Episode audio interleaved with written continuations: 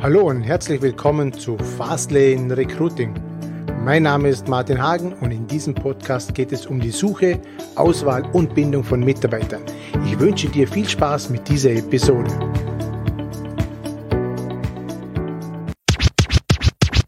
So, hallo und herzlich willkommen.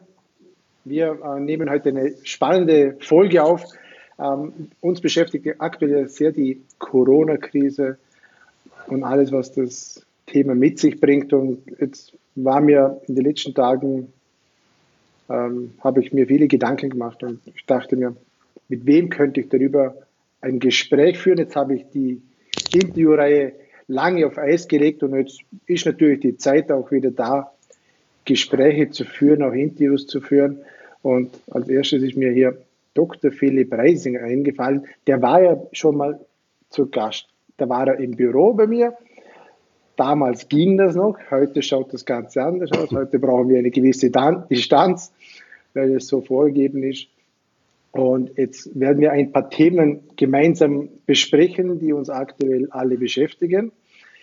Wer jetzt Philipp Reisinger noch nicht kennt, kannst du einfach mal noch ganz kurz zu deiner Person was sagen? Ich habe jetzt gerade gesehen, du bist jetzt sieben Jahre bei der Future Management. Ist, ist das jetzt das verflixte siebte Jahr? Ach, das kann man so nicht sagen. Nee, es ist, äh, es ist ein spannendes Jahr und äh, ja, zu meiner Person. Also ich bin äh, als Managementberater unterwegs mit einem starken Fokus, was, äh, was bringt die Zukunft für, für Organisationen, für Unternehmen äh, im äh, Mitarbeiterbereich zwischen 500 und 5000 Mitarbeiter oder auch darüber hinaus.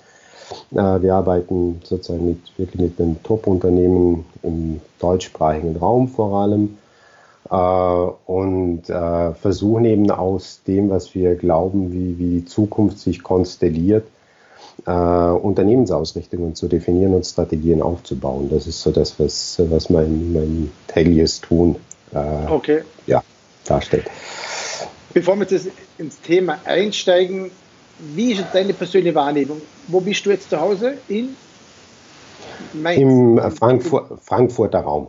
Frankfurter Raum. Als gebürtiger Vorarlberg jetzt in Frankfurt. Du hast jetzt auch einen Bruder hier in Vorarlberg. Du bist sicherlich gut im Austausch mit ihm. Was ist deine persönliche Wahrnehmung? Was sind so die Unterschiede in der Gesellschaft oder von der Bevölkerung, wie das Ganze aktuell wahrgenommen wird?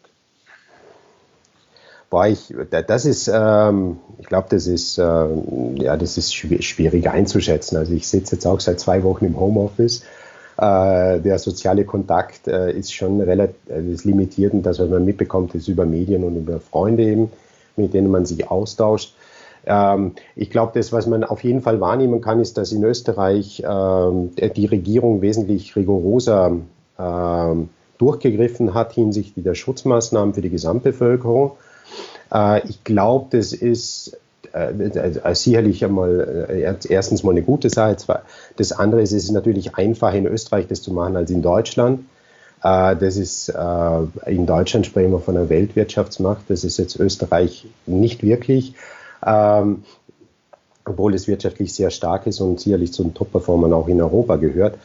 Ähm, das ist halt eine ganz andere Nummer, glaube ich. Und insofern versteht man natürlich hier auch ähm, die, de, de, dem bedächtigen äh, und, ähm, äh, und vorsichtigen Umgang mit so einem Lockdown, ähm, weil es eben unabsehbare Folgen hat. Und ich glaube, das ist das, was so einem ja zumindest mal ähm, innehalten lässt, äh, weil wir eben nicht wissen, wie, wie das aus, also erstens, was das tatsächlich bedeutet. Die, die, wirtschaftlichen Konsequenzen sind natürlich äh, dramatisch. Äh, wenn man in Deutschland oder ist egal was, momentan ist ja die 20 Prozent der Menschheit, die in Quarantäne sitzen, mehr oder weniger. Das muss man sich wirklich mal vorstellen, was das, das ist einfach unglaublich. Und es sind die, äh, vor allem die wirtschaftlich treibenden Nationen, äh, die das momentan ganz stark betrifft. Viele der G7-Staaten oder G20-Staaten sind davon betroffen. Äh, die ganzen Lieferketten äh, sind mehr oder weniger unterbrochen. China fängt jetzt langsam wieder an. Ähm, das, das normale Leben fängt da langsam wieder an. Äh, das macht natürlich nicht so viel, wenn bei uns es nicht, nicht normal funktioniert und wenn wir momentan auch die ganzen Flugverbindungen, Handelsrouten mehr oder weniger gekappt haben und uns darauf konzentrieren, dass die lebensnotwendigen Güter eben kommen, aber der Rest der Wirtschaft eben äh, nicht funktioniert. Mhm. Und, und ich glaube, das, wo, wo alle innehalten, ist eben, wie wird es funktionieren nach diesem Lockdown? Äh, wie wird der Reboot, und es wird ein Reboot sein, des Systems, wie wird das funktionieren? Äh, und das sind, äh, glaube ich, wirklich ganz, ganz große Fragezeichen und man spricht nicht umsonst. macht man gerne den Vergleich eben mit der, mit der, mit der Nachkriegszeit, ähm, weil es ist schon, es ist heftiger, diese Krise, als das, was wir 2008, 2009 gehabt haben, wo wir auch fast in die Knie gegangen sind ähm, und wir normalerweise fünf Jahre brauchen, um aus so einer Krise herauszukommen. Ich, also man darf hier vermuten wahrscheinlich, dass wir länger brauchen, um wieder den, den Status von vor vier Wochen mhm, ja. wieder, wieder, wieder inne zu haben. Das muss man sich schon vergegenwärtigen. Okay, ähm, jetzt, wenn ich dich kurz mal unterbreche, David, hast du gesagt, China fängt ja langsam an, in ein normales Leben zurückzukehren. Ja hältst du das für sinnvoll, dass die jetzt schon damit anfangen oder müsste man im Grunde warten, bis alle Länder sauber sind von diesem Virus und dann gemeinsam hochfahren oder könnte das nicht schon zu gefährlich sein oder zu früh, wenn ah, einzelne Länder früher beginnen? Ja, ich glaube, Martin, das sind so komplexe, so komplexe Systeme. Ich glaube, das weiß überhaupt niemand, was hier das Beste ist. Äh, das ist eine, äh, eine, eine Ausnahmesituation, die wir so global noch nie hatten. Also man nennt es ja auch, äh, man, man, bezeichnet es als eine Bifurkation, als einen richtigen Scheideweg.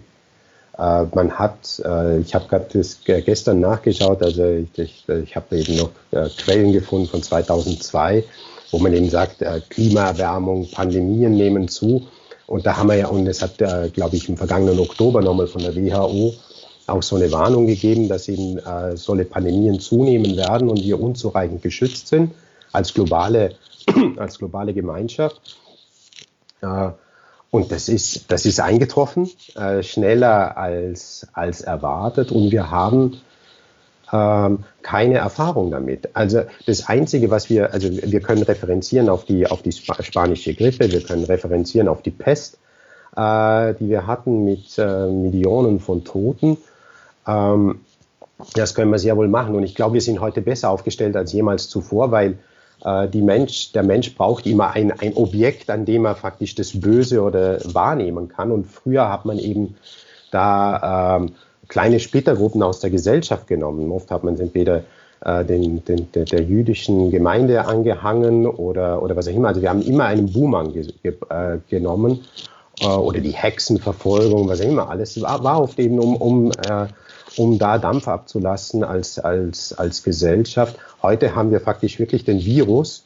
Jeder kennt das Bild mhm. mittlerweile und wir, wir können das sehen. Das zeigt ja, wie dramatisch wir als Gesellschaft wirklich dramatisch wir dazugelernt haben, mit Ausnahme von ein paar äh, Staaten, äh, die wir auch momentan beobachten, die tatsächlich auf die alte Sündenbock-Strategie äh, zurückgreifen wollen, was aber ein absolutes No-Go ist oder was, was absolut kein Fundament mehr hat. Also ich glaube, was ich sagen will, ist, es ist eine Ausnahmesituation. Da lernen wir alle, wir wissen nicht, was das Beste ist. Ich glaube, es ist gut, dass man das System langsam wieder hochfährt, äh, dort, wo es geht. Weil mhm, wir okay. Das ist äh, lange Rede, kurzer Sinn. ja, ja. Jetzt, jetzt haben wir in Österreich, ich kenne die Zahlen in Deutschland, aber in Österreich kenne ich die Zahlen, wir haben mittlerweile weit über 100.000 neue Arbeitslose durch diese Krise bekommen. Ja. Die Kurzarbeit beginnt, alles wird drastisch runtergefahren. Nur lebensnotwendig erhaltene Maßnahmen oder Geschäfte bleiben offen, Apotheken, Lebensmittelgeschäfte etc. Jetzt stehen natürlich viele Unternehmen, Selbstständige, wie auch immer, praktisch vor dem Ruin. Ja. Viele wissen nicht, wohin das geht. Was, wie kann jetzt ein Unternehmer, ein Selbstständiger, eine Führungskraft in dieser Zeit Maßnahmen setzen? Ist es überhaupt notwendig? Oder soll ich mich einfach auf den Staat verlassen? Oder wäre das jetzt grob fahrlässig? Ähm, schwierige, schwierige Frage, ja. ja. Das ist eine ganz schwierige Frage. Ähm, ich glaube, der Staat, also das eine, was die Krise auch hervorbringt, und das, das tatsächlich ein sehr positives Element ist, dass wir sehen, dass, dass, es, dass es den Staat gibt. Also dass, dass, wir, dass wir ein tragendes System haben, das offensichtlich noch funktioniert. Das hat, haben wir fast nicht mehr geglaubt. Also man ist ja immer nur im Schimpfen und zum ersten Mal merken wir vielleicht auch, dass es Sinn macht, Steuern zu zahlen, mhm. ja. weil es uns auffängt. Also ich glaube, äh, das ist wirklich ein, ein bedeutsamer Moment äh, für uns alle, weil wir eben sehen, dieses Gefüge funktioniert und es ist stärker, als wir glauben. Äh, und auch die Demokratie, diese demokratischen föderalen Strukturen sind genauso stark, wie man, äh, wie man sich wünscht äh, und sind vielleicht im Endeffekt dann besser als eben äh, so streng äh, äh, autoritative Systeme oder die man so halbwegs wieder aufbauen will mit einem starken Mann oder einer starken Partei vorne. Also ich glaube, das ist, das ist wirklich etwas, was, was schon ein bedeutsames Moment ist, äh, wenn man das größere Ganze sieht. Die, deswegen Unternehmen, klar, ähm, können sie auf diese Staatshilfen, die momentan ja auch äh, frei werden, ähm, zählen. Es kann aber, glaube ich, nur ein Tropfen auf einen heißen Stein sein, also gefühlt. Ähm, das nimmt nicht weg, dass man, glaube ich, das, ähm, ja, das, das, das System selbst neu denken muss oder die, das Unternehmen neu denken muss, weil eben die alten Spielregeln nicht mehr gelten. Das ist echt, also ich vernehme, ist das wirklich sehr, sehr spannend, äh, weil, weil eigentlich von, von also vor, vor vier Wochen haben noch andere Regeln gegolten als wie mhm. in vier Wochen. Mhm. Ähm, wir werden äh, ähm, ja, wir werden uns eben, ich glaube, ähm, einfach ganz neu, ganz, ganz neu, neu finden müssen. Also es, es geht äh, mehr oder weniger Trial and Error. Man muss wieder, man muss Wagnis eingehen, äh, um, um eben, um eben die Post-Corona-Phase äh, als Unternehmer neu zu gestalten. Äh, mhm kann sein, dass das alte Geschäftsmodell nicht mehr funktioniert, kann sein, dass die, auch die, die Lösungen, die man angeboten haben, die Produkte, die Services so nicht mehr greifen, weil sie sich tatsächlich überlebt haben. Also ich denke da vor allem an die, an die Touristik, ich denke an die Riesenveranstalter, äh, äh was auch immer die, immer wenn du, wenn du denkst an Wacken oder was auch immer alles, ne? das ist Wahnsinn. Äh, das disruptiert der Markt, ne? weil momentan dürfen die keine Großveranstaltungen machen. Äh, das wird auch, das wird auch in den Knochen sitzen bleiben bei den Menschen. Äh, das werden wir uns merken, dass sowas gefährlich ist ähm, oder gefährlich sein kann. Äh, und, und das wird man langfristig meiden. Die werden vielleicht eben übergehen, tatsächlich neue Angebote im, im virtuellen Raum anzubieten. Ne? Also diese ganze Augmented und Virtual Reality Sowas könnte man sich denken, dass das extrem boomt überall dort, wo jetzt das wegbricht, äh, in der Touristik, äh, äh, Museen, was auch immer alles, alle solche Orte, mhm. die muss man vielleicht, es kann sein, dass man die neu konzipieren muss, mhm. damit sie eben in der Post-Corona-Phase funktionieren und erfolgreich sind. ich glaube, da, da geht es ganz vielen so, oder wenn du momentan siehst, ich beobachte es ein bisschen im Vorarlberg, wie sich auch neue, neue, neue, also trotzdem, dass ich weg bin, äh, beobachte ich das mit, mit äh, spannend, äh, mit, mit Spannung, was da geschieht. Also wenn man sieht eben die, dieser äh, Verbund von äh, Industrie, äh, äh, von Unternehmen in der Textilbranche, die jetzt beginnen, Atemschutzmasken zu machen. oder bislang, was undenkbar war, dass ein Schuhgeschäft in Dornbirn oder auch andere Geschäfte in, in Lustenau, habe ich glaube was Vergleichbares gesehen, die jetzt beginnen mehr oder weniger ähm, wie, wie Pizzaservice, äh, die, die, die bestellten Schuhe oder was auch immer äh, vor die Haustür zu bringen. Ne? Ganz neues, das ist ja ein ganz neues Geschäftsmodell. Ne? Oder wenn man sieht, ich weiß, das weiß ich nicht, wie es in Vorarlberg ist, in Deutschland nimmt das momentan gerade wirklich ganz stark zu, diese äh, Lebensmittellieferdienste, nicht? wie von Rewe hier, ich weiß nicht, ob es das in Österreich vom Spar auch gibt oder, oder wie, wie auch immer sie alle heißen, Suterlüti in Vorarlberg, äh, dass man, dass man dir die, die, die Esspakete nach Hause bringt oder sie dir als Abholservice, nicht? wie, wie bei, ähm, beim McDrive oder sowas, wo du es dann abholen kannst, das fertige Paket. Das alles beginnt und das sind neue Geschäftsmodelle, das sind hybride Geschäftsmodelle, weil es immer auch über Online, also über Online-Plattformen geht, wo ich das bestellen kann. Und ich glaube, äh, auf solche Dinge müssen sich Unternehmer äh, einstellen. Das ist, glaube ich, eine Riesenopportunität. Also ich, ich vergleiche das wirklich immer auch mit dem, also in meinem Kopf immer mit dem, mit der Nachkriegszeit, weil da konnte eigentlich jeder was machen. Jeder, der Mut hatte, irgendwas Neues äh, sozusagen zu versuchen, wurde eigentlich belohnt.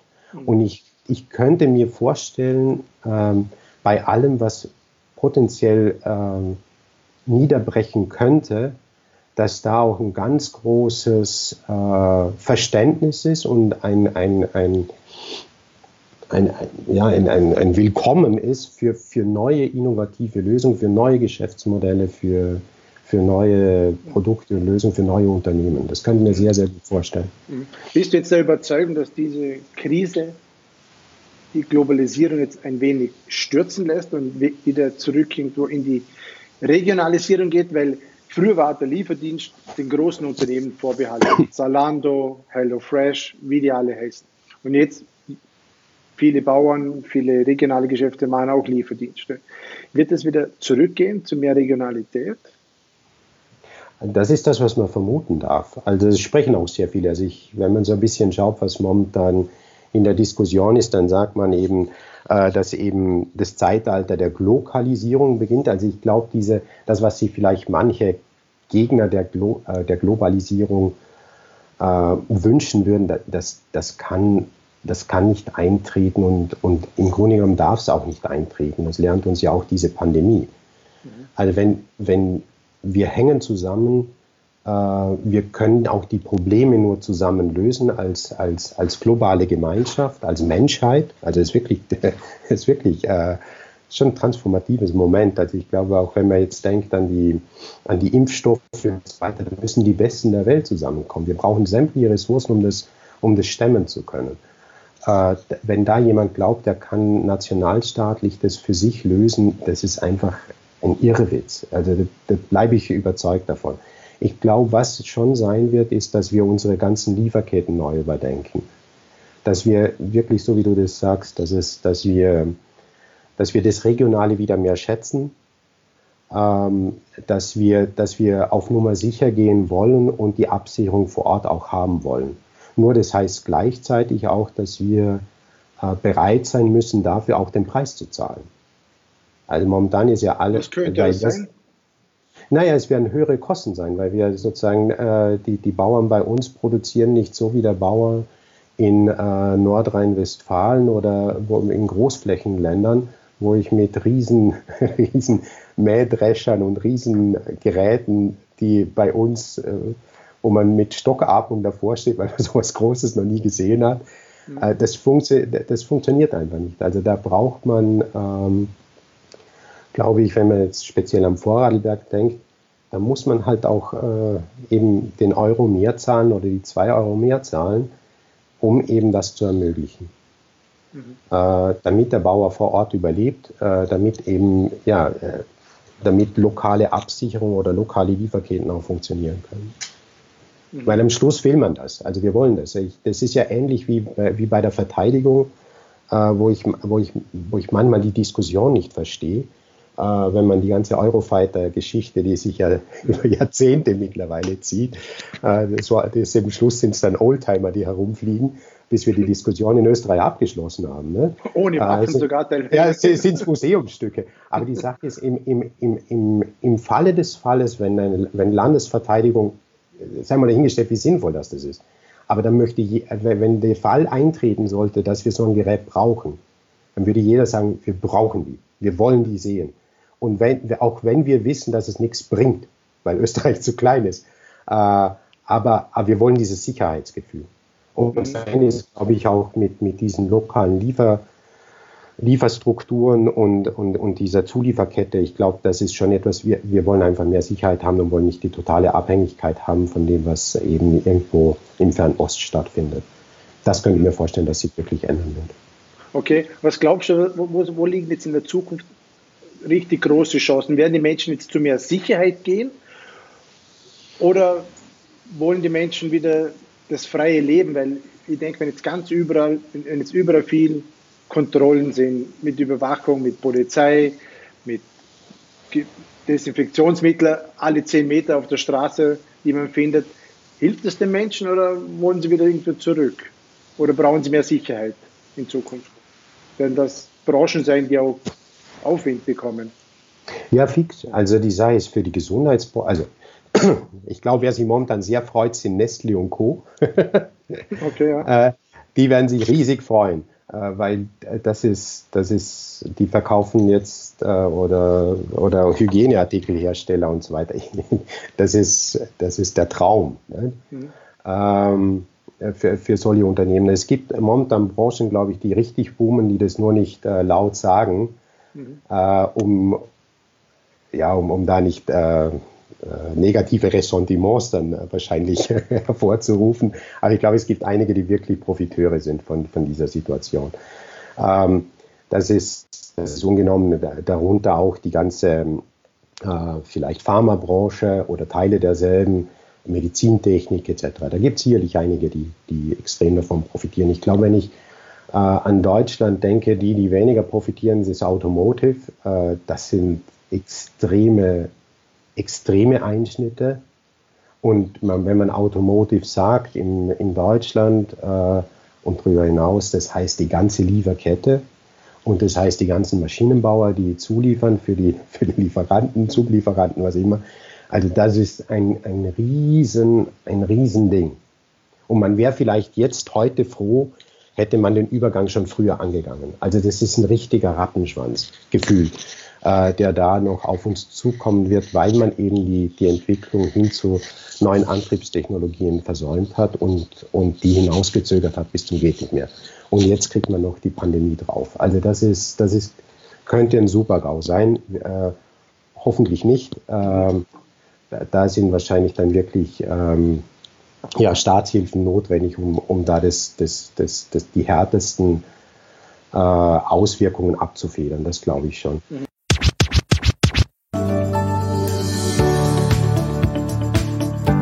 Ich bedanke mich recht herzlich fürs Zuhören und ich freue mich, wenn du auch beim nächsten Mal wieder mit dabei bist.